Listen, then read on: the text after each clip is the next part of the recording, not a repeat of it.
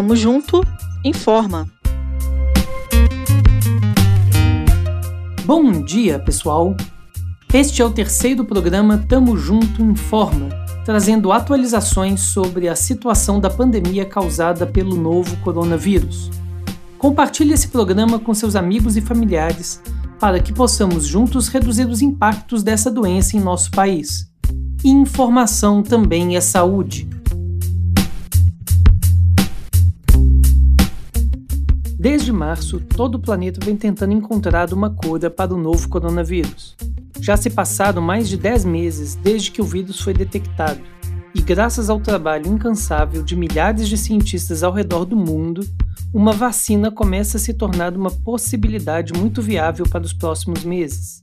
Algumas candidatas à futura vacina contra a Covid-19 já estão em estágio de testes em humanos e vêm mostrando resultados satisfatórios. A vacina será a garantia de um retorno seguro às atividades presenciais. Até lá, o respeito às normas de higiene e o distanciamento físico ainda são as melhores garantias para conter a propagação do vírus.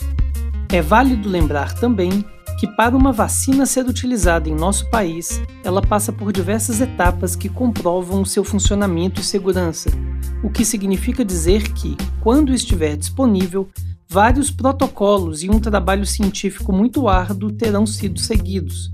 Assim, quando a vacina chegar, ela será a forma mais eficaz de prevenção contra a Covid-19.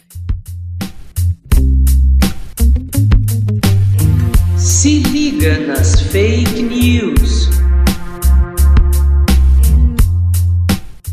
Todos nós sabemos que várias notícias que circulam diariamente no Zap não são verdadeiras. Por isso, é preciso verificar de onde elas vêm e duvidar quando forem muito absurdas. Se estiver na dúvida, não compartilha.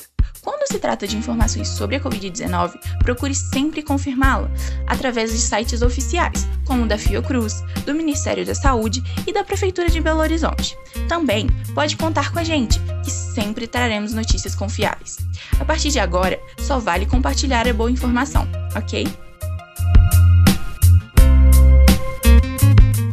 Notícias falsas foram espalhadas afirmando que a vacina contra o coronavírus causará danos ao DNA humano e também gerará seres geneticamente modificados.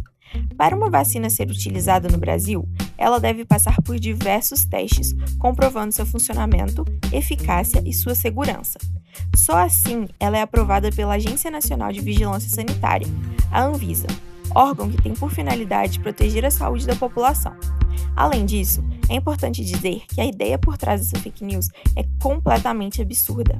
Vacinas são compostos que estimulam nosso organismo a produzir anticorpos contra determinada doença. Elas não têm a capacidade de produzir mutações no código genético humano. Então, quando alguma vacina for aprovada e colocada em uso, fique atento às instruções dos órgãos públicos de saúde e compareça aos postos de vacinação se for convocado. É muito importante se vacinar, inclusive para outros casos que já estão, e você pode fazer isso tranquilamente. Tamo Junto Informa, uma iniciativa do Cefet-MG em parceria com o MLB, Movimento de Luta nos Bairros, Vilas e Favelas, e ASMAC, Associação dos Moradores do Aglomerado Cabana, com o apoio da Diretoria de Extensão e Desenvolvimento Comunitário do Cefet-MG. Música